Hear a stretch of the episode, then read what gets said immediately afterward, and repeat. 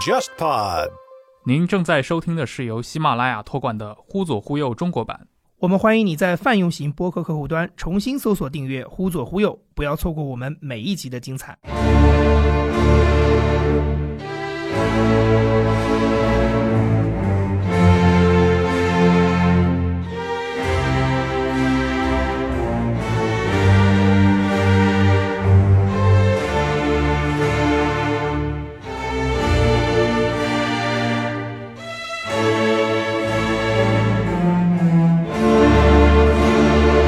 雍正王朝其实也具有同样的这种意图在里面，它其实有配合当时很多的，包括反腐，嗯包括九八年的洪水，就对它其实上来第一集其实讲的就是一个抗洪救灾的问题，所以说他想要说什么，其实问题非常的清晰。洪水，然后包括后面他讲到的摊丁入亩和吼号归公，你很难不想象到这个东西跟两税制没有一点点关系。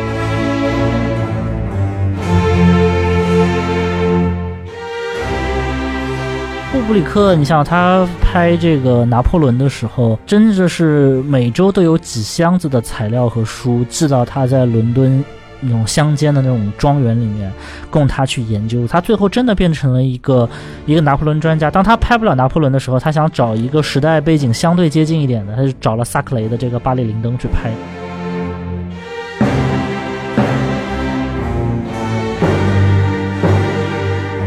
作为一个导演的话，我觉得有时候不要把自己的 ego 弄得太大。你想，无数的所谓金圈的导演以前是看不起冯小刚，但现在也就只能做到一个在口头上、在身份政治上对你进行一个鄙视。你是一个美工，你是跟我们混的，原来你是缝裤子、缝裤子等等等等。就是这个，对写来写去就是那些破事儿。就就这些破事儿。然后你再看说这些话的人，本质上呢，他们又有什么好作品呢？然后也拍不出来。也拍不出来呀。你是说叶导吗？对的。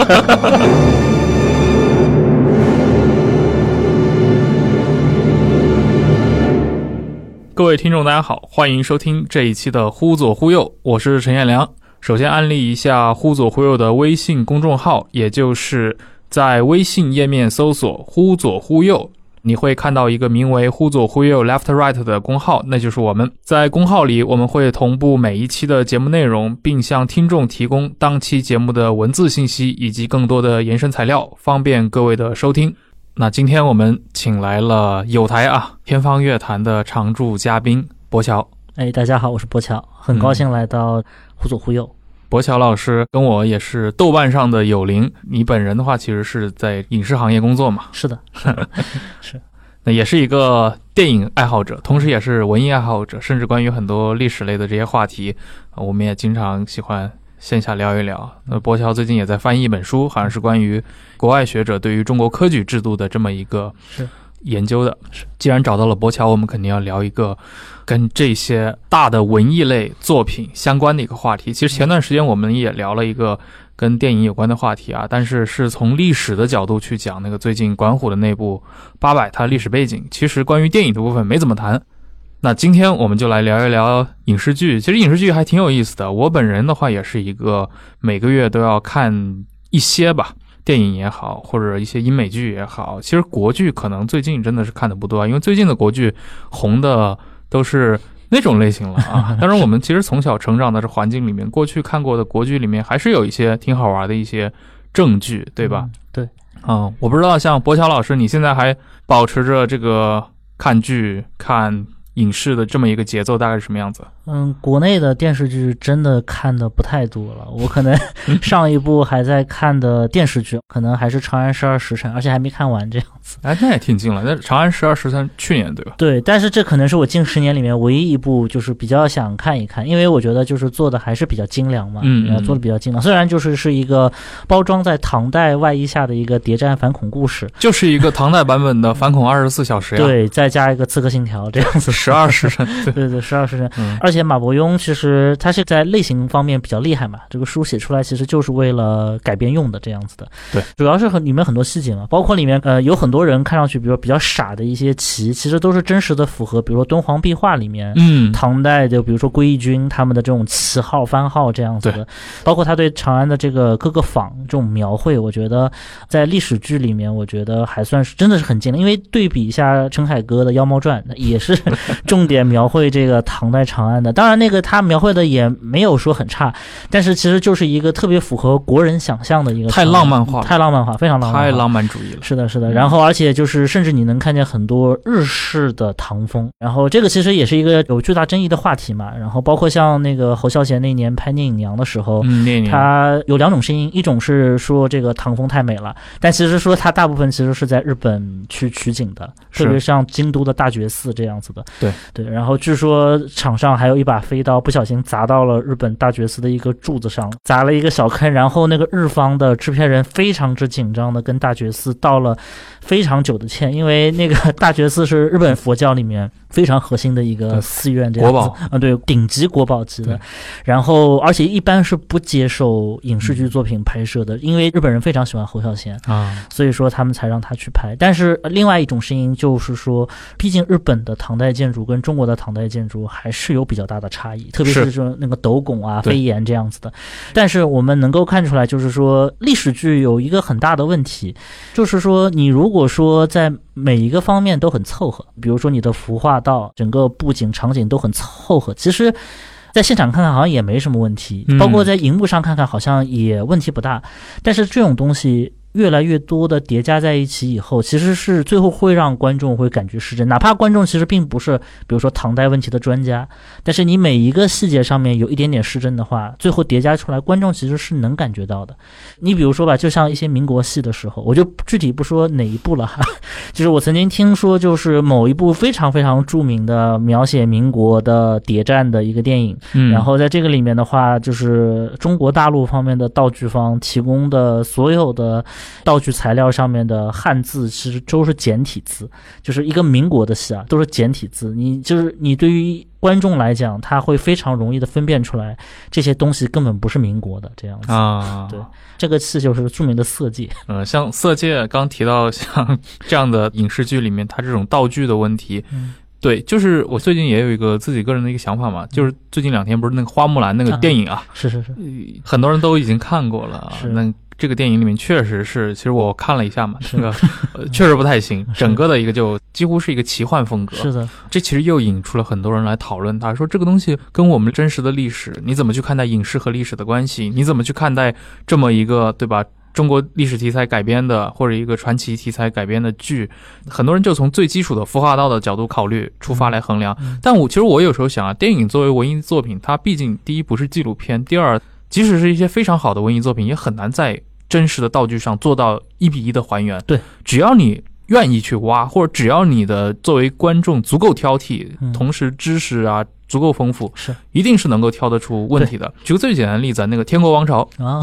《天国王朝》导演剪辑版，这个是从电影的角度上来说非常好的电影。然后国内也有很多粉丝，而且我觉得这可能是中国人看过最多的一部十字军题材的影视电影。嗯但是里面那个最经典的鲍德温四世，爱德华诺顿演的，那个完全是这部电影里面的一个闪光之点。戴着一个银色面具的一个君王，同时把他那种麻风病患者，但是又赢得各方尊重，尤其是赢得对手的尊重的这种形象表现的特别好嘛。但是你在埃及的历史上，对吧？他们都知道萨拉丁的这个对手，这个耶路撒冷的这个国王鲍德温四世，就是以他得了麻风病，但是拒绝遮掩而闻名的。所以从这个角度上来说，你对于一个熟悉十字军国家的一个历史铁粉爱好者来说，是一个戴了银色面具的鲍德温，本质上就是一个住在福建土楼里面的花木兰，其实没有区别了。是的对。但是可能对于中国观众来说，我喜欢《天国王朝》，但是我痛恨像花木兰这样的改编，嗯可能归根结底原因是因为你对那段历史不熟而已。是是是，对，所以我觉得可能从历史的角度上来说，去追这些道具的细腻程度确实很困难。对我想到了，其实你刚提到《色戒》啊，因为之前我跟那个沙老师也经常聊到嘛，嗯，沙老师就说，他觉得《色戒》《色戒》这部电影啊，对那个旧上海的那个氛围的反应特别好，嗯。因为他觉得可能是少有的几部真的能够把那个孤岛时期的以及他后期其实就是整个一个上海沦陷时期是的一个内部斗争的情况，包括那个啊、伪政府内部官员的一个人心思变呀，包括内部的勾心斗角这种氛围能够展现出来的那种气氛能够体现出来，所以我有时候觉得，对于一部电影来说，确实你很难做到面面俱到。对但是有时候是这样的，就是有些时候可能这个话题跟今天无关啊，就是说你作为一个电影的主创，你做了多少的研究，做了多少的功课，其实对于你最后的呈现，其实是有着潜移默化的影响。那就比如说最近王家卫说要拍《繁花》嘛，繁花，对，就我听说，就是他真的是把上海所有能找到的那个时代的老照片、报纸、嗯新闻全部都扒出来一遍，所有的照片分类归档，所有的弄堂的样子。其实，在上海，包括在这个横店，其实是有一些就是说仿这个民国或者仿这个新中国刚建立以后嗯上海的这种布景的，但是就这种布景其实只是一个底色。然后你必须要把它进行一个时代化和精装修这样子，而且你这个装修越精，包括你对那个时代的把握和拿捏越细密，这个其实是建立在大量的阅读和观看上的这样子。尤其是对历史细节颗粒度的那个划分。对你一个导演，如果只拿到个剧本，然后 OK 我们就拍吧，那肯定就是你是抓不住那个气韵的。而特别像王家卫，其实七八岁的时候就已经离开上海了，这样子是，他必须要就是拼命的，就包括李安也是一样，他就拼命的要去找那个时代的东西看，看了可能看了个几十个小时、上百个小时以后，这种东西就会潜移默化到他的指导过程当中。为什么有些东西一看很塑料，有些东西同样的布景 拍出来就没那么塑料？其实是一个导演包括美术他的一个感知的问题。这样子，，哎那你觉得前几年像许鞍华拍那个《黄金时代》，黄金时代就是像黄金时代，包括像另外一部就是那个《罗曼蒂克消亡史》啊，陈尔的，对陈尔的这个电影，他们两个都有一个很有趣的地方，就是他们东西都没有故意的做旧，就是在当时都是属于比较复兴的一种东西这样子。其实这个是比较符合当时的一些。物件的这种状态的，但是从历史感上来讲呢，可能确实是会给观众一些，哎，这东西怎么不旧？就跟观众想象的不一样。对，跟观众想象的不一样，所以这个也是一个很麻烦的地方。但是我觉得许鞍华，哎，这个电影，因为他最近也拍了《第一炉香》嘛，这样嗯，子的，对对对，他拍这些上瘾了，我说，对，我觉得就是，而且他拿第一炉香版权应该不是很容易的事情，对吧？应该是对方钦点的。啊，他是从那个宋一朗的手上，是是不是具体宋一朗我不知道，但是应该是从那个张爱玲嗯版权的那个最后的那个 Last Resort 那边去拿到的嗯这样子的。所以说，我觉得像这样的电影，许鞍华这种电影真的是很难拍。对就是你是人物时代还有一个交合，然后这种东西是非常难以处理的。你处理的不好的话和处理的过好的话，其实都会有很多人不服气。是的，嗯许鞍华的电影，其实我现在回想一下，我最喜欢的都不是他的那些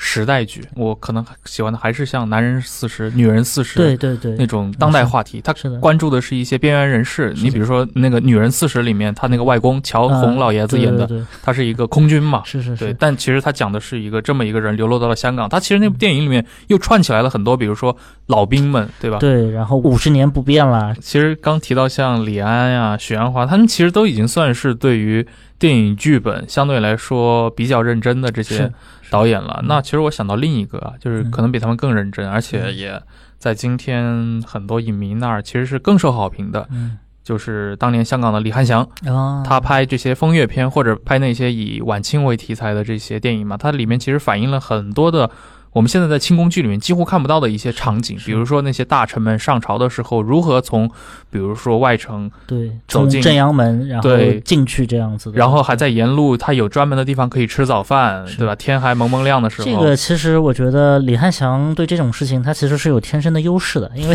他第一个他年龄更大，对。然后据李汉祥的女儿曾经说，就李汉祥在北京是有十几个四合院的，就是而且是哦连在一起的四合院的。但是后来李汉祥好像这些四合院就都没回来要。其实现在想想，就是真的是亏大发了这样子的，对的。然后所以说他对北京的文化，包括对于北京的一套礼俗，因为满族人其实是非常注重这个礼俗的。对。然后而且就是他住在北京内城嘛，北京外城可能是嗯、呃这种满汉回的一个杂居的一个状态，但是北京内城的话，其实还是以满人为主。所谓就东富西贵南穷北贱，对。这么一个布局。所以说他本人又在北京住了这么久，然后他本人又非常喜欢，你看他的那个回忆录嘛，就是那个细说从头三十年这样子的，其实是他对掌故真的是如数家珍，然后他把这些东西充分的运用到了，当然还有一些他道听途说来的一些啊、很多都是。嗯 是，你看他拍那个什么《风月奇谭》这种，嗯是。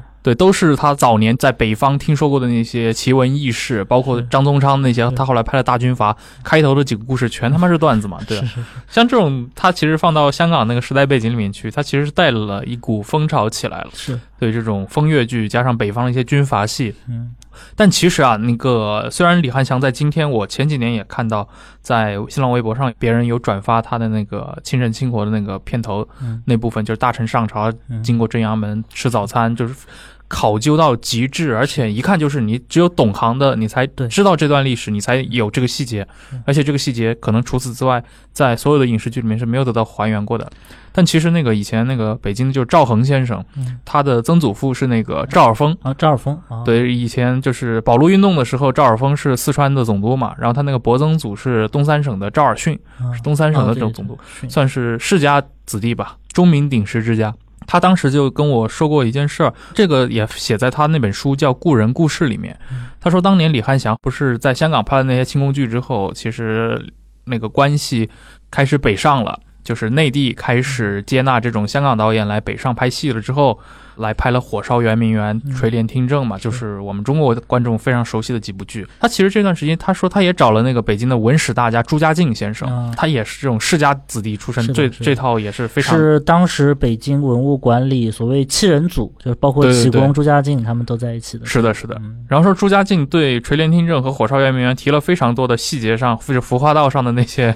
建议啊，是，说李汉祥先生好像后来也并没有真的全部采用。嗯，我觉得可能就是也是跟年龄有关系吧。我觉得一个嗯导演可能到了一定年纪以后，他对很多细节可能更关注的就是他想表达的那些东西吧。因为可能嗯年轻的时候更加的在意，我知道什么我就把它给拍出来。而且其实还有个问题，就是说其实很多礼俗是会有变化的。最明显的就是像军机处这个部门，它就是在康熙年间可能会有一个雏形，然后到雍正年间把它给固定下来了。但是到嘉庆咸丰以后，这个部门好像渐渐的作用就变淡了，就被对淡化下去了。所以包括很多礼俗，包括满族人，你想满族人到最后几个皇帝，他当然嗯也会去学满语这样子的，但是他的这种习俗性其实是在一个减弱的状态。他们中间的这种差异是非常大的，也就是说，如果你颗粒度足够小的话，其实你一个好的影视剧，一个好的时代剧，应该把这种差异都表达出来。现出来，是的，是的，对对是的，这个其实你放在比如说说很简单的一个话题，就是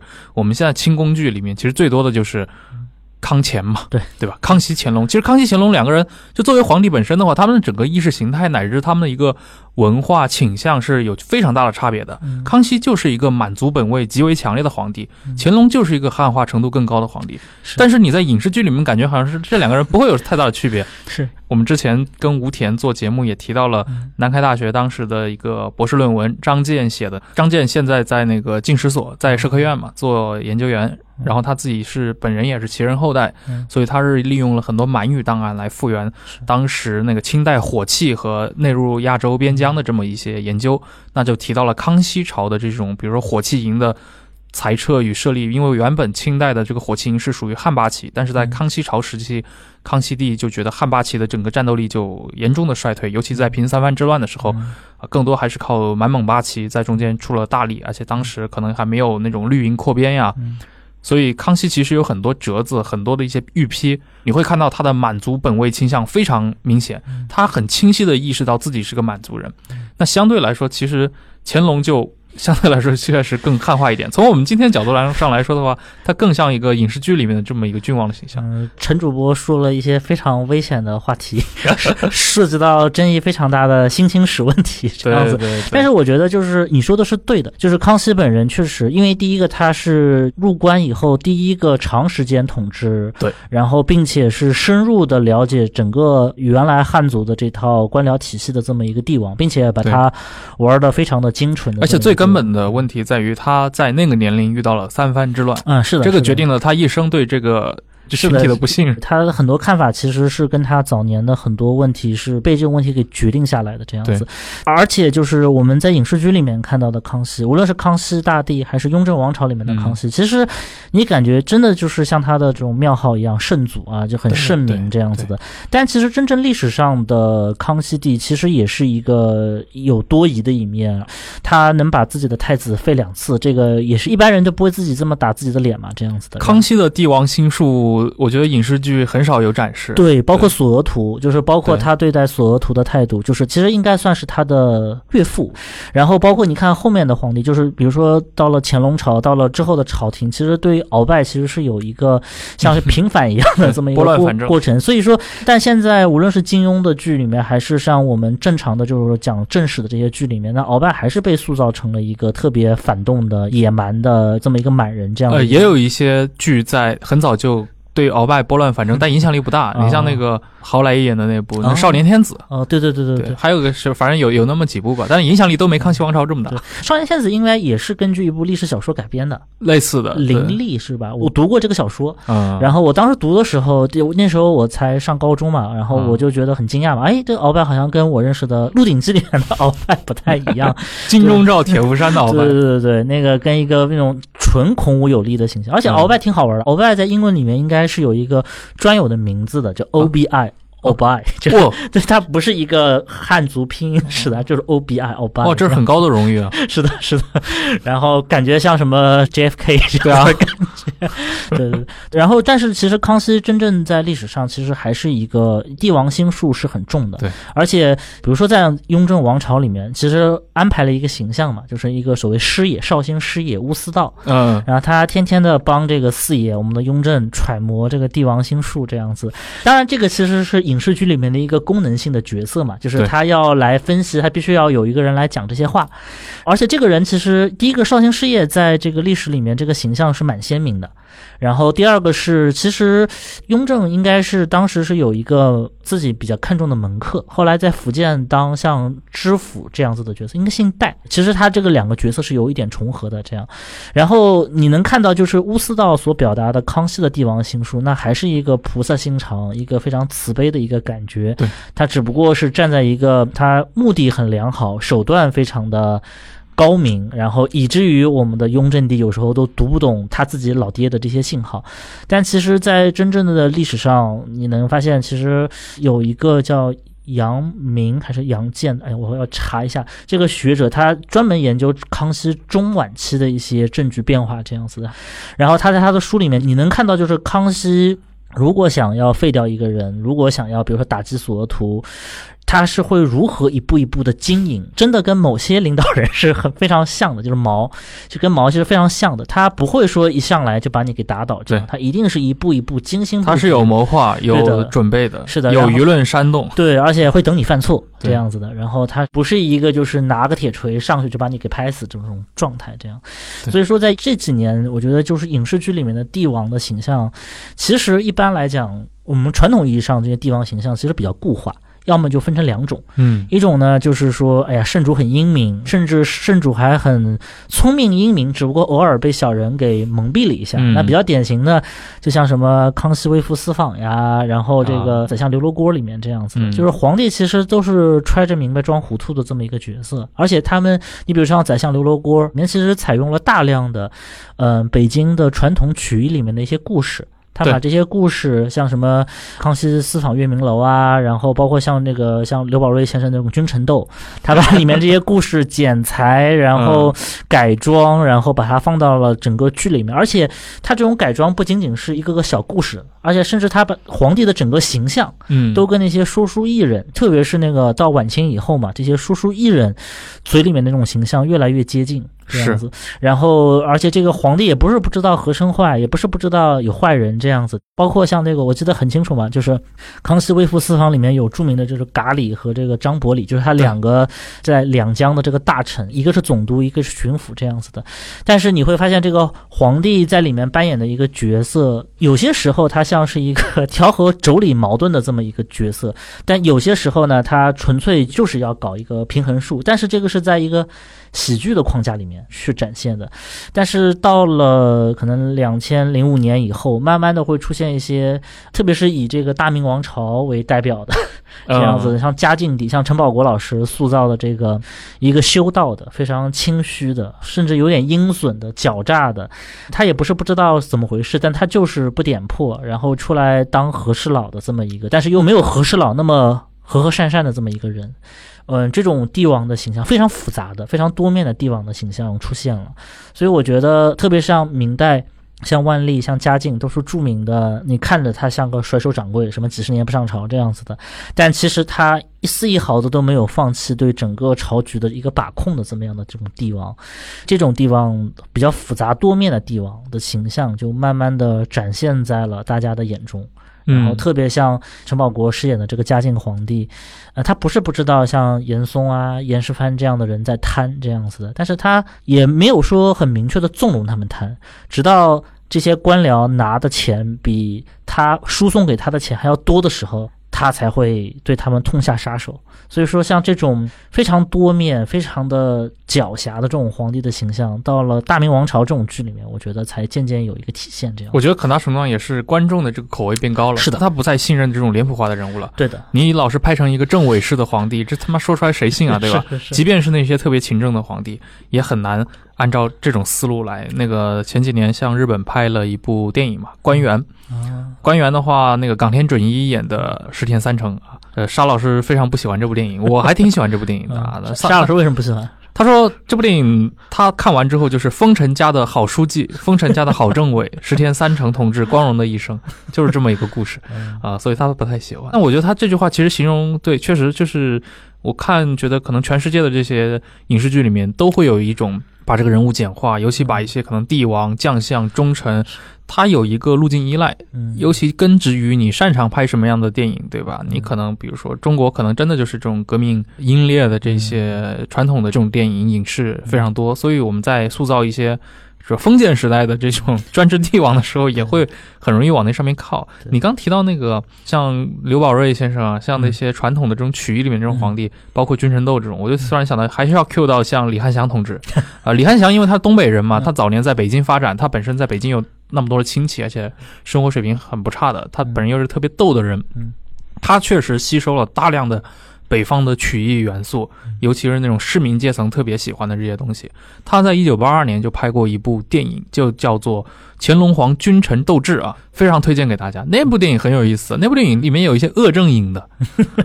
它里面那个乾隆皇帝跟着几个手下的大臣，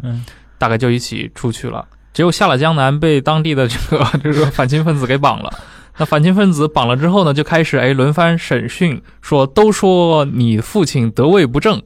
啊，就把我们经典的几个谣言都放在电影里问出来了。于四爷这样，没错。然后乾隆，我感觉好像李翰祥就是在借乾隆的嘴，一定要来表达一下对你们这些就文艺界进行这种低级谣言的制造进行一个实际的反驳。然后乾隆还随身带了说五种诏书，用满蒙回藏汉五种文字写就的。然后说这个东西对吧？你说把汉字。干沟鱼改成，对吧？十还是有可能的，但其实也会存在问题嘛，因为应该是传位于黄十四子，还有个黄字在，是的，是的，那其他对，人家更别说其他几种文字怎么改。然后底下又有说，那听说你那个出生在热河的狮子沟。然后说，那狮子沟不就是狮子沟吗？那你就是个私生子呀！他说什么鬼？他说 狮子，我是文殊菩萨转世，文殊菩萨的坐骑是狮子，所以那里才叫狮子沟呢。然后最后最经典的来了，就乾隆皇这时候做了一个经典吐槽，因为前面已经提出了好几个很荒谬的流流传民间的这些各种质疑了。一般老百姓不明就里，以为传位的诏书是张便条。随便来个小纸条，什么人办事，什么人放心，什么人放心呢？办什么事放心呢？卖大饼油条啊，就凭这样的纸条就登基继位了，简直是儿戏呀！就像你们一样，随便安个罪名，把皇上说绑就绑，说杀就杀，没有金册就想当正宫娘娘，荒唐！这样做事，我能放心吗？哦，我说看了之后觉得这个他还没有说后面句有事请找这个张廷玉同志这样子，对对对对，所以哦，这个李汉祥，你看老先生到了八二年，他还是有这种忍不住要玩一把。是是是，对。嗯，所以这种其实有时候在你会发现中国的这个影视剧会有一个现象，就是很多时候一些戏说的影视剧反而在某些场景的考究上比一些证据甚至会更靠谱一点。是，可能是影视工作者有时候会有一些个人的癖好，他会把这种个人的考据癖啊，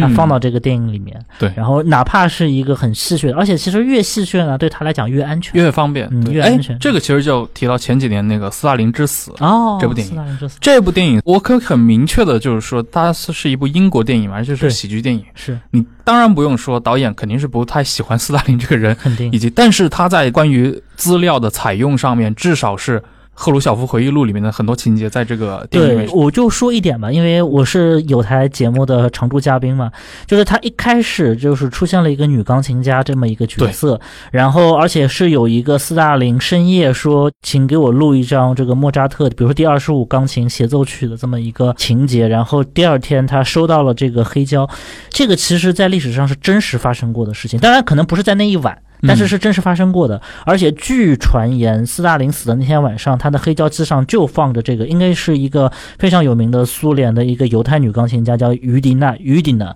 她弹奏的莫扎特这样子。而且这个戏真的很好玩，除了男主角赫鲁晓夫不太像历史里面的赫鲁晓夫以外，像什么米高扬，就米高扬推门进来的那一刻，我真的是震惊了，真的跟米高扬很像，我觉得。然后所以说你能看出来，就是整个西方人他在做这些电影的时候，它里面的很多细节刻画，而且其实去年在威尼斯电影节应该是放映了一部纪录片，叫嗯《国家葬礼》。啊，国家葬礼是根据当时拍摄的斯大林葬礼的所有场面，然后进行了一个剪辑，并且是一个修复版。嗯，然后你能看见，像我们中共是刘少奇和周恩来同志，其实都去了这样子的。然后你如果在对照着电影看的话，你会发现相当多的情节是有对照的。对。里面有的嘛，两个那个穿着灰色中山装的，是的，亚裔面孔在里面，对吧？然后斯大林的儿子瓦布鲁瓦西里，姆演的，对对对。呃对，瓦西里，对。对瓦西里就是进来找他说是什么，我爸爸被害了，嗯，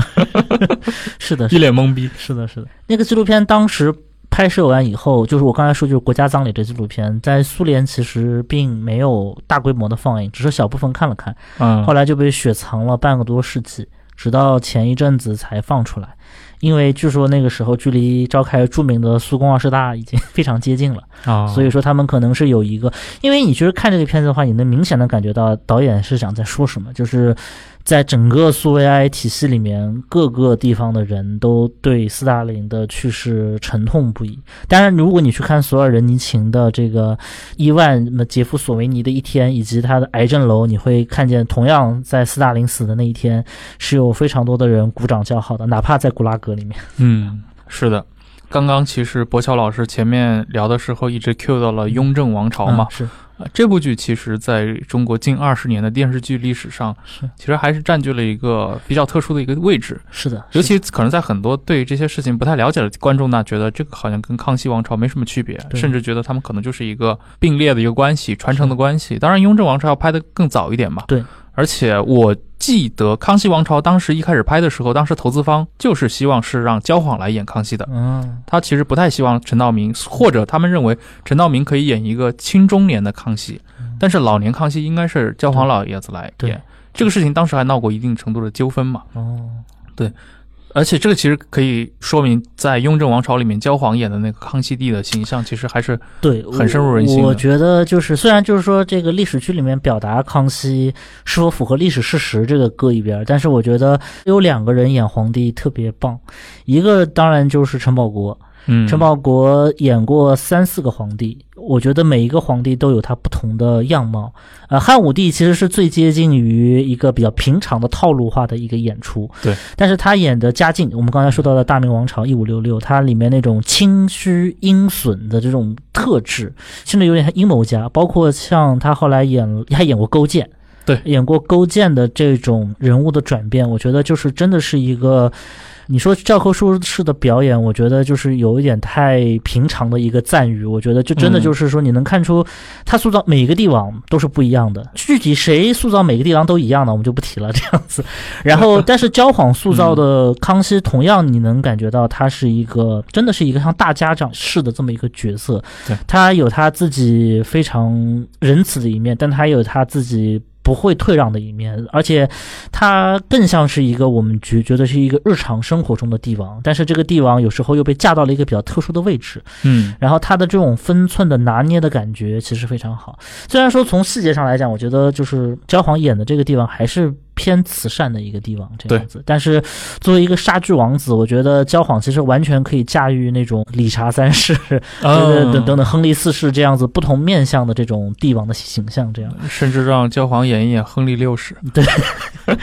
是的，是的。然后，所以反过来说，雍正王朝，我觉得我们先讲它最大的一个不同，就是我们大量的历史剧其实都是根据一些历史小说改编的。那像这个所谓的康雍乾，最著名的就是根据二月河的小说改编。而且这些改编的话，理论上来讲，至少在人物的气韵上，大概其实还原了小说里面的人物的一些特征。但是雍正王朝其实有点例外。其实，在二月河的小说里面，雍正其实是一个形象不太好的这么一个角色。对，就是很脾气很乖戾，而且对待很多手下的人都属于说，你有利用价值我就用，没有利用价值我就扔掉这样。刻薄寡恩，对，刻薄寡恩，这个就是汉武大帝应该表现，但是没有表现的地方。是的，汉武大帝就陈宝国真的只拍了汉武帝的一面。对的，你去看《汉书》里面，那主父偃这帮人说的那是真的呀。有那么多人都在说，这个皇帝是一个刻薄寡恩的皇帝，这个皇帝是一个把你用掉就扔。的皇帝，那你在影视剧里面，你表现出来的是一个这种雄才大略，对你展示这个哦，那就只是一个三分之一的汉武。所以我觉得汉武大帝是一部，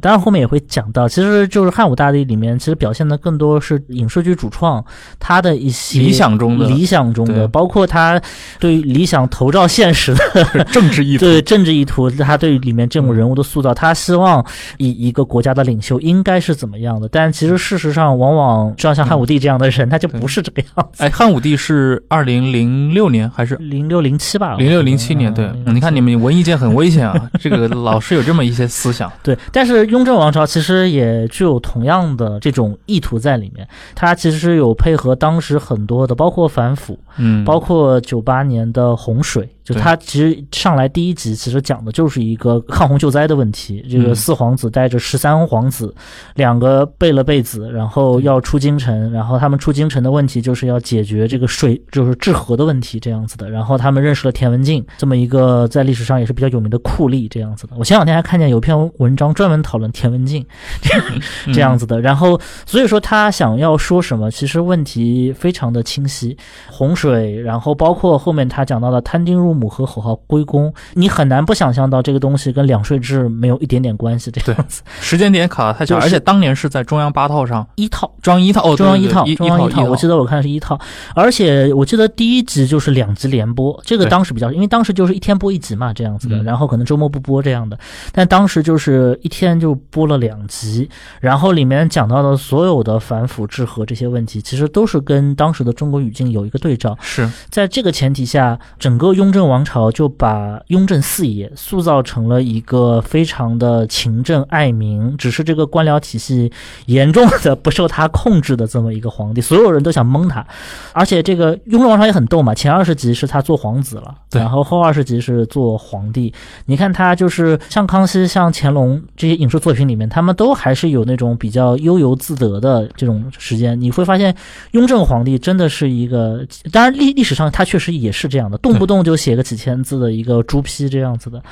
所以他就是完全的把雍正皇帝塑造成了一个勤政爱民，一个这种夜以继日、披星戴月、逢高继鬼的这么一个工作狂型的这么一个皇帝，然后他充满了对国家的这种责任感，所以说这种形象的转变，其实我觉得也是同样是有创作者的一些意图在里面这样子。嗯，这个不可否认。这样之后，雍康熙王朝就是康熙王朝拍的比雍正王朝晚，晚对的。然后就也是大量的讨论了施琅收复台湾的问题嘛。这个跟当时的这个台海局势也是有一些对照关系的。这样，对他其实把康熙一生的这些经历，把它简化成了几场事件。是的。对，那个三藩之乱是一次，当然最早是平鳌拜，对。吧？他好像是闯关一样，一共四关，闯过来了，整个王朝六十年结束。是。啊，其实是一个非常简单化的操作。你比如说像最后一个康熙的问题是噶尔丹的问题，对吧？嗯但是如果只看了康熙王朝，你会觉得好像整个就摆平了，嗯，但其实历史上清准战争是打得非常的，很漫长，而且惨烈漫长，他是一直打到乾隆朝嘛，是。反反复复，那个噶尔丹自己，对吧？然后噶尔丹的一些自己的一些子孙们，是包括旁支，对，一直到乾隆朝七十年的时间才平定，而且这个过程当中，山西的商人，对吧？满洲的这些八旗兵，那是 损失的特别惨烈的。有一本书嘛，就是耶鲁大学的这个普培德嗯，写的，叫做这本书应该不太会翻译成中文了，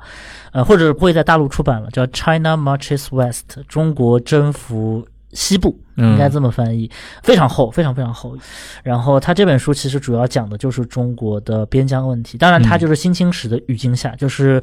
就是清代的帝王，他与其更关心海疆，他其实目光更多的是投向了亚内亚，对对他的内亚性，对其实讲的就是这个问题。其实我前面 Q 到的那个张健，他的那篇博士论文里面嗯一百多页啊，也很长，但是最后他也讨论了这个问题。他认为雍正朝就是因为清准战争的时间太长了，嗯清朝打准噶尔一直在雍正年间发生了一次大的溃败，嗯就是所谓的河通博之战。嗯那河通博这次战争的话，清朝当时是失利了，往后退了，而且很长时间，花了十来年，还能够重新恢复在西北的这个用兵。那一直到乾隆朝再继续对于对向准部进行反攻，最后直至准部战败嘛。那张健当时提出过一个说，如果河通博之战当年是雍正方取胜了的话，乾隆帝的好大喜功，也许整个乾隆朝他会向更深的内亚去拓展。嗯那么也许反过来，这个整个的清帝国的内亚性会变得更多元、嗯更丰富一点。我都想他可能作为一个旗人后代做了这么一些历史性的脑补，嗯，也属于正常吧嗯。但确实是这个样子。对，不过刚才就是像陈海洋说，乾隆帝是个高度汉化的皇帝，但是其实反过来说，一个皇帝越汉化，他对汉人的这套统治方法越熟悉，但是他本人又是一个满族人，嗯，他会非常聪明的利用这种汉人的工具来为他就是满人身份的一些东西去服务。这个是一定的。对而且这种所谓的汉化，也只是相对于康熙帝来说。是的，你要想，乾隆是一个能挽十五立功的这么一个皇帝，他 他还是一个很尚武的。是是是，所以说我觉得就是哪怕所谓这个乾隆是一个相对汉化型、被汉文化洗礼比较深厚的皇帝，但你仍然能感觉到他其实熟悉的是这套方法，但是他并不一定认同你的很多价值。这样，那当然，嗯，对于他们来说，每年木兰秋显还是很重要的是的，是的，对吧？这可能真的一直要到鸦片战争以后。其实你看，像道光皇帝，他不是还拿着鸟铳在故宫里面打死了那种乱民吗？对，清代皇帝确实啊，就是大家都有一个说法嘛，说明代皇帝神经病比较多。昏君多，昏君多，什么不上朝的，在家做家具的，这个还有像朱厚照这种的，对对对，然后天天要去给自己封个大将军这样子皇帝表。但是清代的皇帝，我觉得就是确实是中国的整个这种政治体制变得非常成熟，是非常非常之成熟。专制帝国发展到了一种真的是一种正向的运转方式。是的，而且就是用一句最近特别流行的一个大俗话，就是说进入了真正的内卷化，就是治理进入了高度内卷的这么一个状态，这样子的。呃，事实上也是这样。你要想想，明末的时候，中国整个人口，对吧？当然，它那个土地面积很小啊，嗯三百万平方公里嗯，但是中国的人口从一亿到闯过两亿大关，再连续突破三亿、四亿，就是发生在清代嘛。所以你说内转，从它的原意上来说就是对的呀。是，你这个人均的这个耕地面积 就是在变少。而且很多人认为明代的崩溃，大家最熟悉的说法，一个是政治的昏庸，什么权阉当道，然后北边又有这个后金的这种崛起。但是其实越来越多的历史学家希望给出一些更加宏观的解释，比如说像这个 Goldstein 这么一个人，然后他就认为说，整个明代人口的变化引起了整个明代财政的很多内部的压力，他财政的用度，什么疗赏啊，这种什么剿匪的这种财政的这种支出变得越来越多，变得越来越多以后呢，导致了另外一个结果，就是国家手里面的其实资源越来越少，人口又变多了以后呢，最终形成了整个明代的崩溃。然后其实是有这么一些学者从财政和人口的角度来进行分析的，这样。是的，嗯，其实我们刚说了，像雍正王朝这么一批清宫戏里面，其实是它和我们的现实政治是其实有一种高度绑定的关系。对，经常是托物言志嘛。包括你刚刚也提到了，像汉武大帝，他出现在那几年里面，对然后那几年又是可能中国人即将面临着火箭上天，是然后举国奥运。对。那么当时拍了一部《汉武大帝》，尤其是《汉武大帝》前面几十集，大家都很清楚啊，嗯因为前面好多集是在景帝时代嘛。是的，那景帝时代就是一个这个韬光养晦，对韬光养晦的年代，对吧？那是不是韬光养晦的年代过去了？是的。所以你这么一说，嗯确实是这个导演可能当时是而且就是雍正王朝和这个汉武大帝都是胡梅嘛，对同一个人，然后他的先生也是中国比较著名的一个 知识分子这样子的，嗯，然后所以说他们有一些对于当时时局的想法，然后并且把它投射到了电视剧里面。所以根子上说，这几部影视剧更多是拍给上面看的，不是嗯拍给 是的，观众们 我觉得是这样子的。啊。其实做解读可以有很多解读啊。对的对。那其实除了这些影视剧里面，我觉得像电影这块的话也很有意思。嗯电影这块的话，其实也伴随着最近八十年代以来，其实很大程度上也就是所谓的第五代导演们，崛起了，他们带来了非常多的，而且里面是有一批导演，他们关注一些更宏大的议题。是对这方面，我觉得可能像像谁最有代表性啊？你觉得像陈凯歌这种算吗？我觉得陈凯歌有点怪，因为陈凯歌其实有很多自己的想法，然后他也非常喜欢在他的电影里面加私货嘛，然后导致私货比电影本身 要更加的让人关注这样子的。是的，然后在世纪末的时候，有一组比较有趣的文本，也是被很多人注意到，比如像北大的这个戴锦华老师，嗯他就写过一篇叫做《刺秦变奏曲》，他他就找到了像这个世纪末的三组刺秦的文本。嗯，分别是周晓文九六九七年拍的这个《情颂》，然后这个九八年这个陈凯歌拍的这个荆轲刺秦王对》，然后以及两千零三年的张艺谋的这个 英雄对，开启了中国大片时代的英雄这样子，一共三点五亿，亿票房，我记得。对对对，一共是三部影片。而且现在说三点五亿票房好像并不稀奇，哇，但是那个年代真的在当时，我觉得哇，我作为一个中学生，第一次接触到有东西可以过亿，就是而且是个电影这样子的。对。然后这三组文本也挺有意思的，而且你可以发现，就是跟他三个导演的命运其实也有点类似这样子。嗯就是最先拍的导演就是周晓文嘛，周晓文拍了《秦颂》，《秦颂》的故事也很有意思，里面姜文演那个皇对始皇帝，姜文演这个始皇帝，葛优演的是高渐离这么一个角色。嗯然后这个片子里面有大量的这种，你会感觉到就是说，因为这片子上映四天就被禁了嘛，你会感觉到有大量的就就是说，嗯，确实是应该禁一下的这种感觉。就比如说这个最后一幕戏里面，就是高渐离所谓击筑嘛，就是拿琴去砸这个秦始皇这样。本来是他是要灌铅对对对砸，对。但最后就是象征性的用一个空柱来对对对，砸了。空柱来砸他这样子，然后他被人摁倒以后，他会讲说这个史书上会记载这一天发生了什么事情，嗯然后秦始皇跟他说不不会的，史书将由我来书写 这样子。然后它里面有大量的胜利者对于历史的书写，有这种大量的这种描写在里面。其实里面还有一些，比如说像高渐离，因为看不得这个秦王杀燕囚这样子的，他说他要用。自己的作品《情颂》来保护这些人，不是不让他们被杀。结果他最后发现，这些人还是被吐露到了这个大河当中，所以他非常非常的痛心。这时候就有一个人跳出来跟他说，意思就是说，你以为你这些知识分子真的以为你能感化他吗？他根本不是像你想象的那样的皇帝这样子的，其实具有非常高度的一个批判性在里面。嗯，哎，但是这部电影它后来其实，在很多影视频道放过呀。对的，他放过，其实就是大家好像觉得也没什么，就那个时代到最后，其实大家觉得也没什么，放就放了。就虽然院线是被禁了，对对，其实随便一说，就是第一个是周晓文自己，其实在微博里面其实是写过这件事情的，哦大家其实可以去搜。周晓文讲了这部影片上映的前前后后，他拿到西班牙的一个电影节，是嗯圣塞巴斯蒂安吗？然后去放映的时候，然后有人去找他，叫他不要放，然后对他有什么威胁的语气等等等等，是有一系列事情。然后这就是这个周耀文情颂嘛，就是他虽然后来也在电视台上面是有播放，但是他当初是面临一个比较尴尬的这么一个时间节点的，这，而且他也是投资非常浩大，然后之后就迎来了投资更为浩大的陈凯歌的《荆轲刺秦王》。嗯，《荆轲刺秦王》有一个现在听起来最具营销性的点，就是它的首映式是在人民大会堂举行的。啊，当时陈凯歌已经拍完了霸王别姬霸王别姬而且拿到了金棕榈，而且拿到金棕榈以后，本来这个片子在国内也是上映比较艰难，因为探讨了一些比较复杂的问题。对，嗯、包括比较好讨论的就是同性恋，还有一些可能更难去在节目里面播出的一些内容这样的。所以他当时应该在国内真的是个人的地位已经是到了一个顶点这样。他当年有一句名言啊，就是谈到张艺谋的时候说。他啊，这我摄影师是在那个时期说的吗？我是听说这种说法，这个说法呢没有不对，因为 确实拍《黄土地》的时候，嗯张艺谋是他的摄影师摄影这样子的。但是我觉得一个导演吧，哦，这个话说出来好得罪人啊。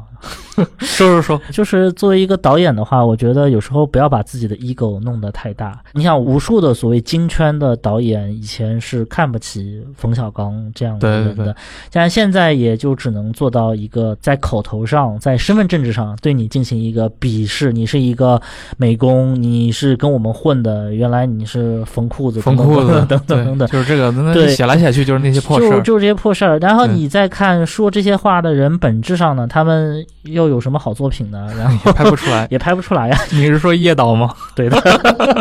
对的。我而且说插一句，我曾经我朋友有采访过这个叶金，对叶金，嗯据说采访他真的是六个小时，而且他坐下来啊，嗯他们俩就我我俩好朋友没有问一个问题，就是叶金自己开喷，啊自己开喷六个小时，他们连厕所都没上。嗯，然后后来他们实在不行了，说要不今天就这样吧，先先先这样吧 改天再约改。天再。然后我拿到了他们整理的文字稿，打出来 A 四纸是四十页，这是一部中篇小说了。对，一个中篇小说，非常可怕。嗯，然后里面就是各种的北京之前的那种大院文化的哎。我实话，我对月经是蛮失望的。我说实话，我我当年看他那个电视剧，我还挺喜欢的，嗯就是那个和青春有关的故事。是是是，但是后来就慢慢接触到他喷冯小刚啊那些东西，一听也挺新鲜的。嗯是，但是后来就是就就是这东西了。包括他后来去筹备那个《记得少年》那首歌，其实我当时看了这个题材啊，四个多小时，那个对我觉得我对这个题材特别期待，嗯但后来拍出来你拍的什么玩意儿？就是一个音乐片。我有朋友真的嗯他在北京有一场内部放映嘛，人也不多，三四十号人吧。嗯然后我朋友真的就是从头给我发微信吐槽到尾这样子，啊就是我靠还他妈没完。他说四个多小时，我操，才过去两个多小时。就最后你还不如冯小刚呢。是是，确实我对京圈的这一些导演，其实包括他们所反映出大院文化的这些东西，嗯归根结底还是一个出身论嘛。对，还是个出身论。出身论我觉得有非常你缝裤子，你不是大院子弟，你冒充我们，这是你的原罪。是因为姜文不是也拍过这个嗯跟大院有关的嘛？这种题材就是那个阳光灿烂的日子跟大院还是有点相关的。嗯也看到很多人在对姜文的出身做一些指摘，这样子的，是吧哎，说哎，觉得你家没有到一个什么级别这，是我最迷惑的地方。而且我真的我也。认识过一些吧，就是你嗯会感觉你跟他说话吧，你不能说可笑，你就觉得就是挺搞笑，就是就有一点就是大家喝什么的问题。然后其实我就喝瓶农夫山泉怎么样？嗯嗯，就他突然跟我说，哎，我从来不喝这种东西的，我就喝格瓦斯。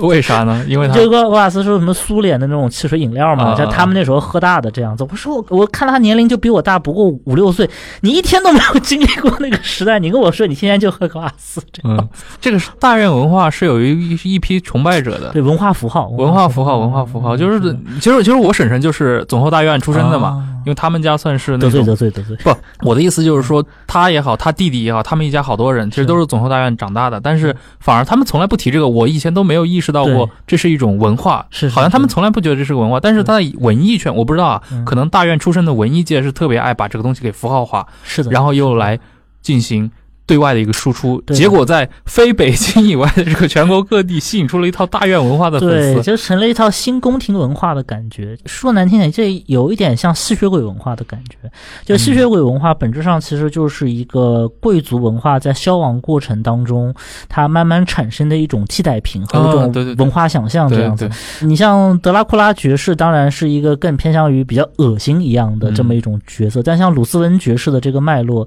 其实是更加的怎怎么讲呢？更加的高贵典雅，你会觉得就是充满了魅力，否则也不会有那么多少男少女喜欢《暮光之城》嘛，对不对？罗斯文对。对你看那个大仲马那个《基督山伯爵》里面嗯的罗马那个假面舞会上，嗯大家就说：“哎，那个伯爵怎么脸那么苍白？他难道就是罗斯文伯爵吗？” 是说不是的，基督山伯爵。基督山伯爵，是的，所以说大家文化有些时候像一种吸血鬼文化一样，我觉得，对，我觉得你这个描述很贴切。嗯。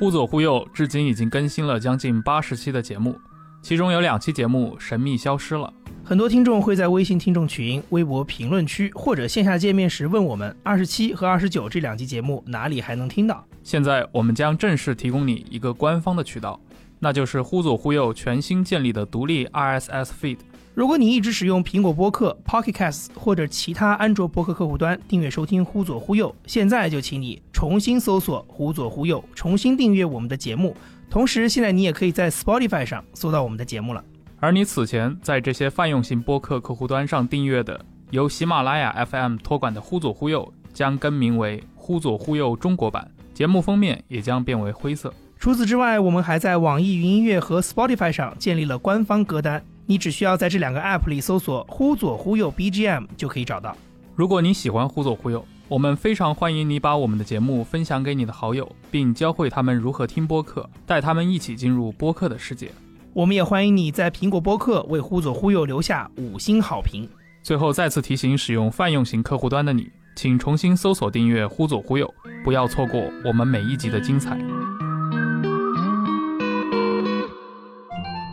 你刚提到了《阳光灿烂的日子》啊，这部电影其实我小时候也非常喜欢。那我后来其实是也自己一个感觉啊，它其实跟着杨德昌那部《古岭街》之间有非常你说不清的那种联系的。是呃，两个电影给我的那种气质，虽然它要表达的东西完全不一样，它的那种文化也都是根植于各自的这个群体、城市的历史当中，但是它里面有一些元素，感觉就像孪生兄弟一样。而且从我的角度上来说，古岭街更幽深黑暗，而且更深沉一点。然后阳光灿烂的日子，它更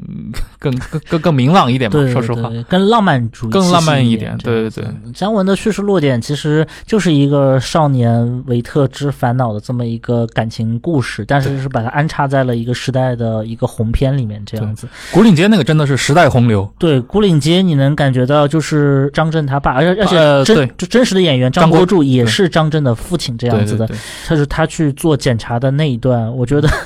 呃，作为一个中国人看了应该是非常有感触的。坐在冰水上，对对对，坐在一个很空旷的房间，说话都有回音的一个房间里面，他自己背身，然后后面你是看不见这个人的，而且这这里面这一段其实又有点像那个《霸王别姬》里面啊，对对对对对，那个最后三十分钟，但是我觉得就是杨德昌技法确实高，那个说话的人一直都没有出现在镜头里面，他回望的时候都是空空荡荡的一一个房间的一个，他其实里面虽然古岭街现在也出了那个 CC 版嘛，嗯但是它现在 CC 版大概有多少？一百八十分钟吧，估计两百多分钟，没有没有，两还还是原来的四个多小时，四个多小时，对四个小，时，嗯四个多小时其实没什么多余的镜头的。对的，你仔细看的话，里面那些镜头、那些叙事，它能表现一个世间万态。这真的就是很奇妙。我两次看《孤岭街》，特别是第二次，嗯我就是隔了一年又重看了一次嗯《古岭街》，真的你就觉得四个小时就不知不觉的就过去了。对我，我所以我就说，我就只说一点，就是口音问题。嗯口音问题在《阳光灿烂的日子》里面完全没有表达的，就是有有过一个表达，就是像《阳光灿烂日子》里面演姜文他爸的那个王学圻嘛，嗯他里面其实是就是姜文他们属于那个被留在北京里的这批大院子弟，然后他爸是那个去做军代表去了，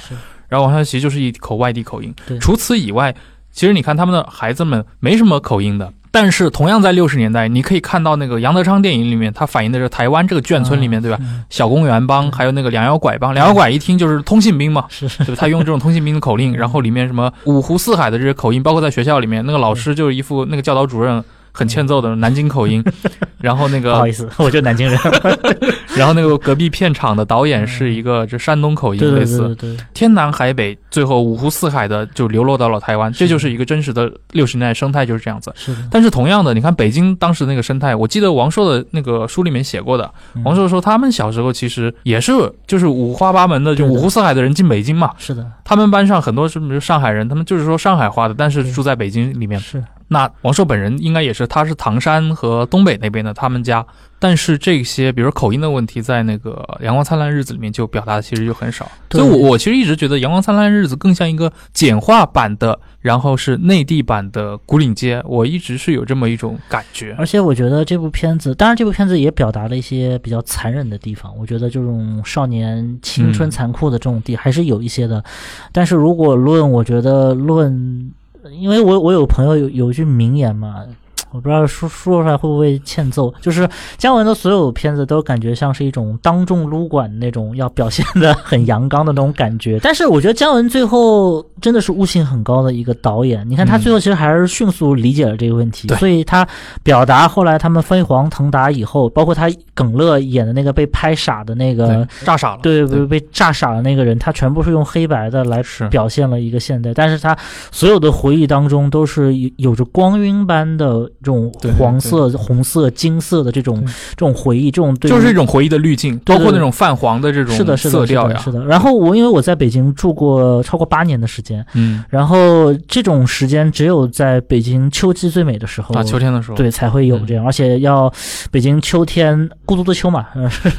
非常漂亮的，其他的天气真的是很糟糕 这样嗯子。，其实关于像姜文的电影，我记得博乔老师有一段非常经典的评价啊。嗯其实姜文是一个拼接大师呃，是的，是的，是的拼接大师。详细讲一讲。就是比如说姜文电影当中，包括他后面的电影，他用了非常多的音乐嘛，特别是古典乐这样子的，嗯在这个《一步之遥》啊，在他的电影里面，但其实他所有的电影里面的古典乐几乎都是一些。大陆货，对，都是大陆货，都是其他的电影大师们用过的，呃而且都是用在最知名的电影里面的对最著名的桥段里面。，对，比如说刚才陈主播在录音之前，我们俩也聊到，像这个在这个《愤怒的公牛》它的开场，嗯马斯卡尼乡村骑士，对《乡村骑士间奏曲》这样的，然后包括像他用到了库布里克在《巴雷林登》里面用到的相当多的音乐桥段对。其实他的几乎每一个段音乐，其实都能够在那些电影大师的这种。配乐当中能够找到嗯我，我本人是不太相信姜文本人是一个古古典乐爱好者。我觉得他真的是拼贴大师，就是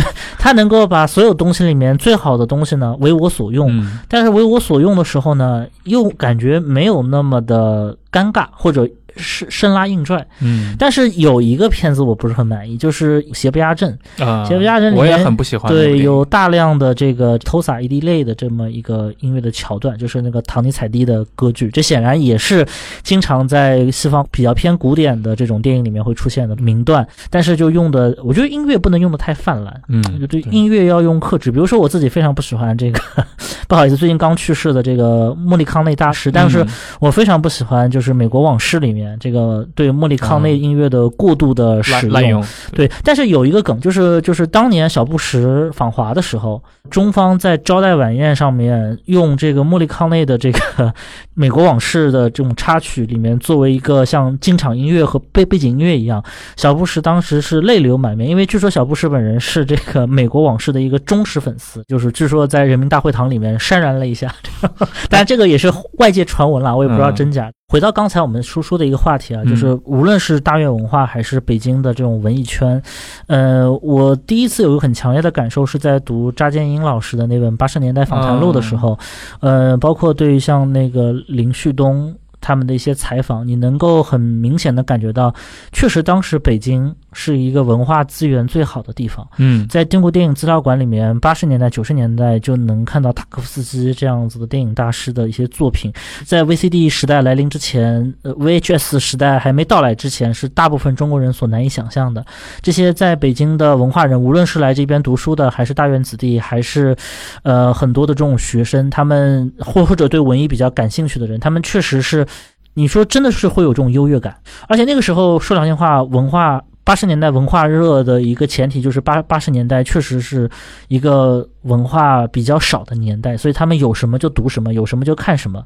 所以说，对于这些文化滋养，他们真的是一听到以后。就可能会想要用在自己的电影、用在自己的书里面，嗯有这种强烈的嗯，有这种使用欲，强烈的使用欲，而且因为看的少嘛，你你嗯你如果说现在的话，你一个导演要想培养出音音音乐品味的话，你打开一个什么 app，你可能一辈子都听不完的。音乐在这个地方这样子，你要培养一个品味，可能需要花很长时间才能够把对于某一个品类做到精通。但于对对于那个时候的人来讲，他没有那么多的选择，当然他听到的往往也真的就是最好的。嗯这样子，哎，那说到另一个拼贴大师啊，那就是昆汀塔伦蒂诺呀。嗯他跟姜文相比的话，你认为就是他的这种拼贴，他对音乐的使用，他也用很多莫里康内的作品。昆汀其实就是他原来在加州的一个录像店工作嘛，对，在录像店工作以后，看了大量的香港的电影、日本的剑戟片，然后培养他的很多非常怪癖的口味。我们可以在两部《杀死比尔》里面看到非常多很港片和很日式剑戟片的这种。第一部就是日式的剑戟片，第二部致敬邵氏的那些，对对对对对，包括他整个转场。其实这个一直是到那个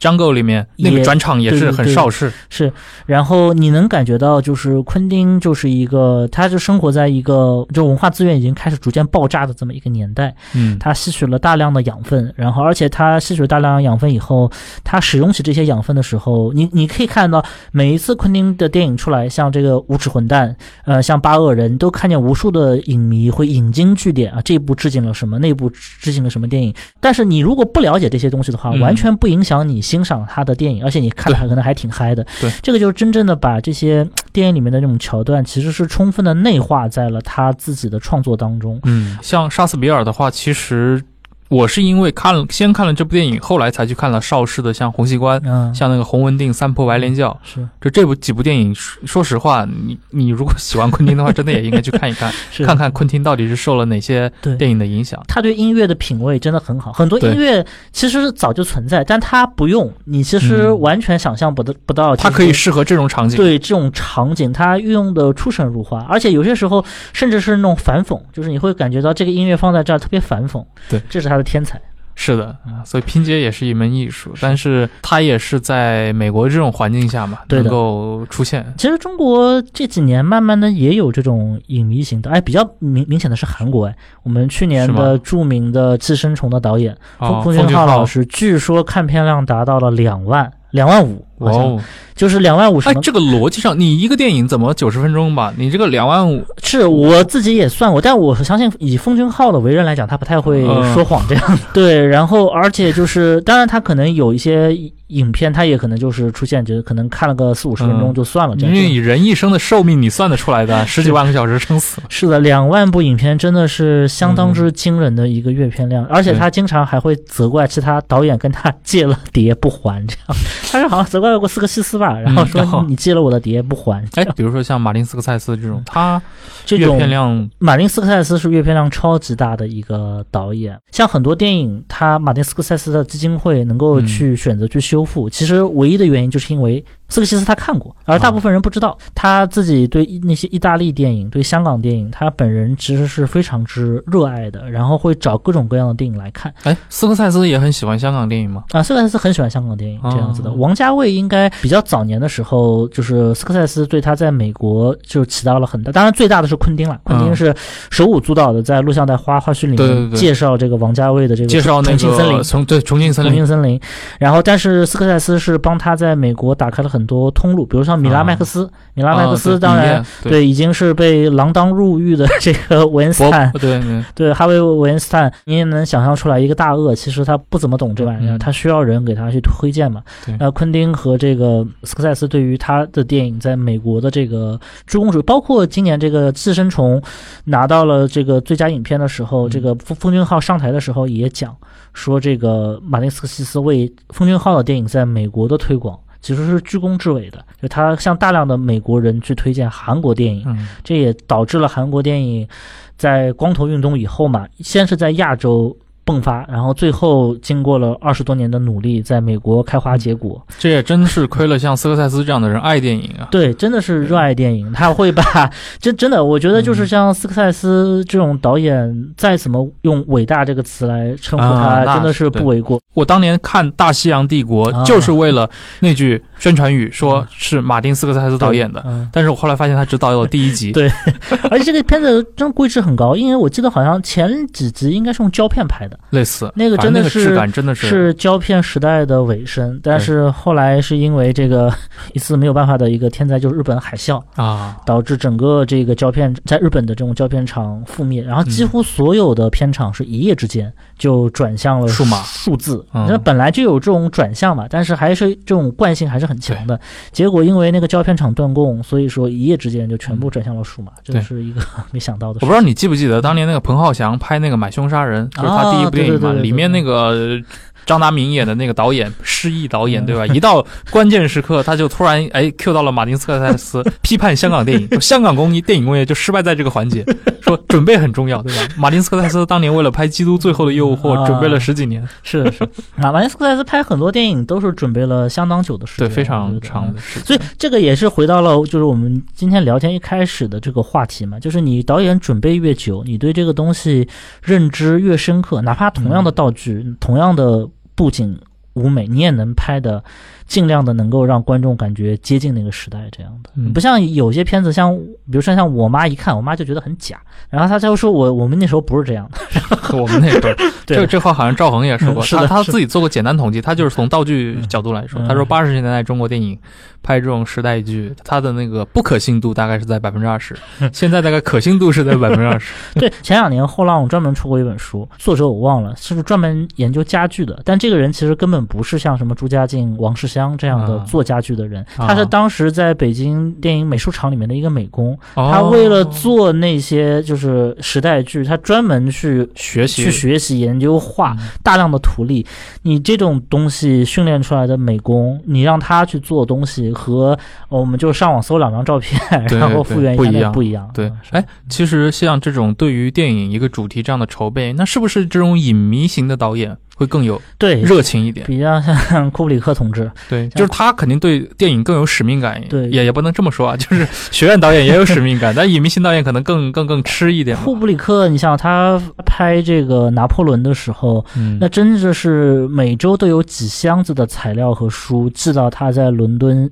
那种乡间的那种庄园里面，供他去研究这样子。他最后真的变成了一个一个拿破仑专家。当他拍不了拿破仑的时候，他想找一个时代背景相对接近一点的，他就找了萨克雷的这个《巴黎灵灯》去拍这样子。嗯包括还有很著名的一个笑话，就就是因为库布里克太钻研了，所以对他有着非常多的传说。就比如说最有名的一个，就是他当时应该是拍《太空漫游2001》上映，嗯上映以后呢，就是他下面一部影片，呃，《全金属外壳》。他嗯拍《全金属外壳》的时候呢，他就想说在哪些影院，因为他的片子还是有一定门槛的嘛，他也不想说在所有影院都放，万一有些影院放的效果不好的话，会影响他的口碑。然后他就是要找那种特别适合放他影院的片子。他想了个办法，他就找了当时的综艺杂志，综艺杂志里面有每一个城市的影院的一些每周首首映的数据，他就把他跟他电影类似的电影做了个归类，然后发现哪些电影比较好，他就把这个影院时间点。这地点给勾下来这样子，然后他在英国打越洋电话给美国的发行部门的时候，就是口若悬河的说，在比如说在旧金山某某某某某街有一个什么 theater，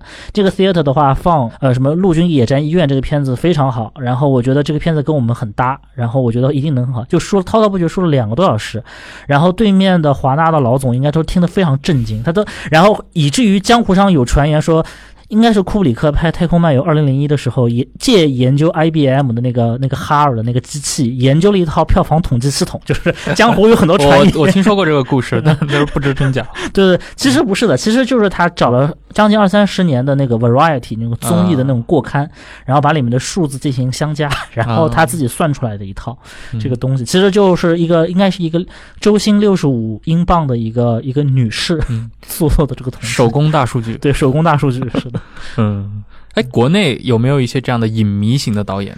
可能那个之前魏君子啊，有试过，对，他是写影评出身的嘛，然后但是其实根据历史上的经验来说的话，这种一般很多影评人能成功的主要案例都发生在法国，然是吧？后像侯麦啊，嗯。像像葛达尔、特吕弗这些，哎，他们是先是影评人，后来再对他们先是是影评人，电影手册嘛这样子的，然后转行去做，包括像著名的张曼玉的前夫，嗯、这个阿萨亚斯，奥利维拉阿萨亚斯，然后拍了《清洁》，也拍了那个比较这两人比较有名的是希尔斯玛利亚这个嗯。电影这样的，他本人就是手册派。手册派出来的，然后自己做影评，但是这他并非没有一点点功底，他还是有一些功底的，只不过可能偶尔去写写影评罢了。纯粹写影评出来的，好像真的是不太容易不太容易。而且新浪潮那波，他们也没有太大的，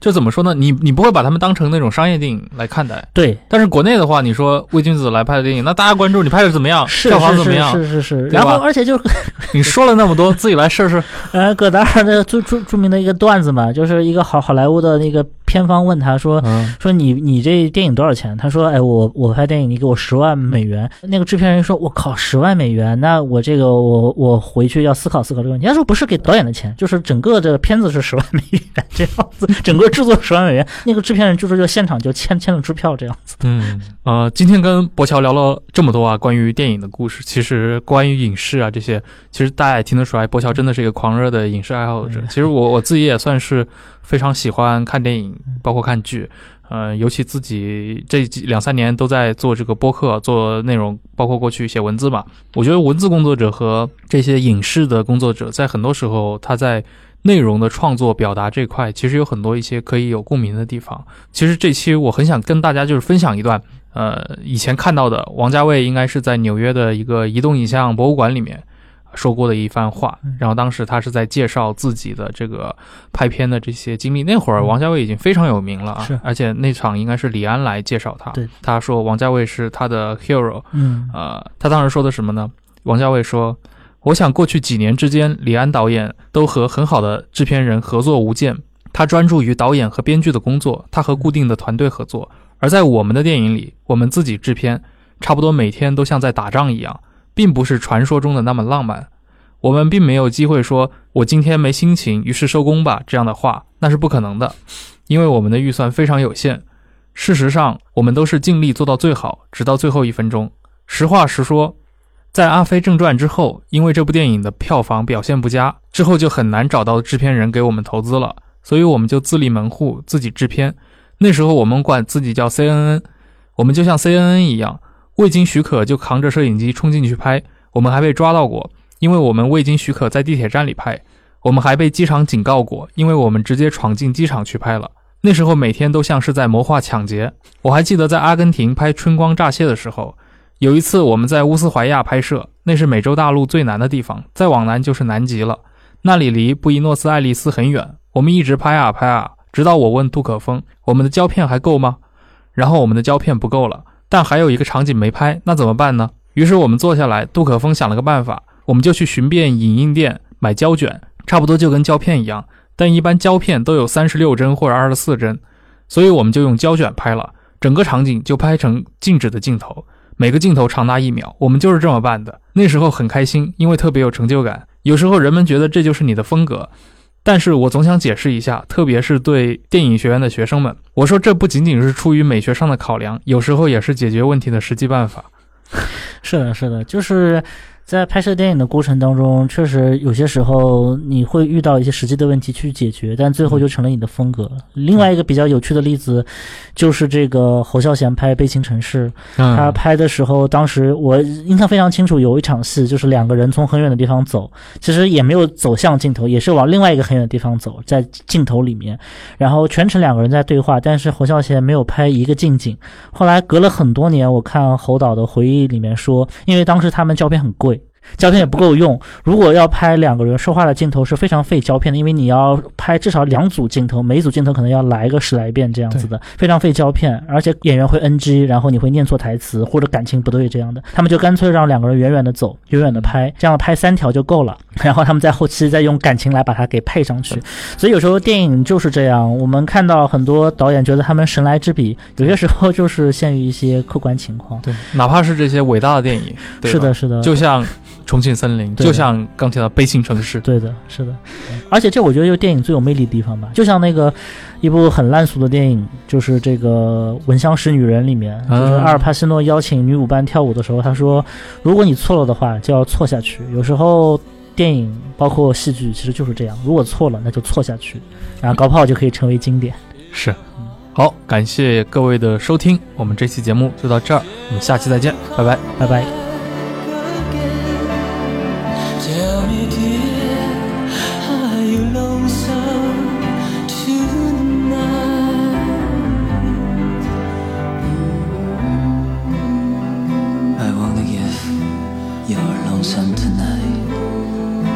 Someone said the world's a stage and each must play a part. Pray and pray in love when you ask my sweetheart.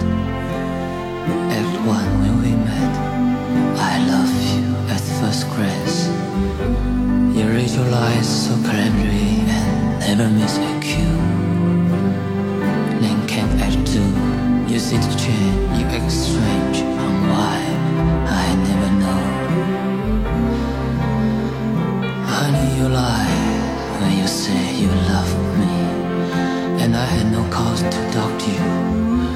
But I'd rather go on hearing your lies and go on living without you. Now the stage is bare, and I'm standing there with emptiness all around. And if you won't come back.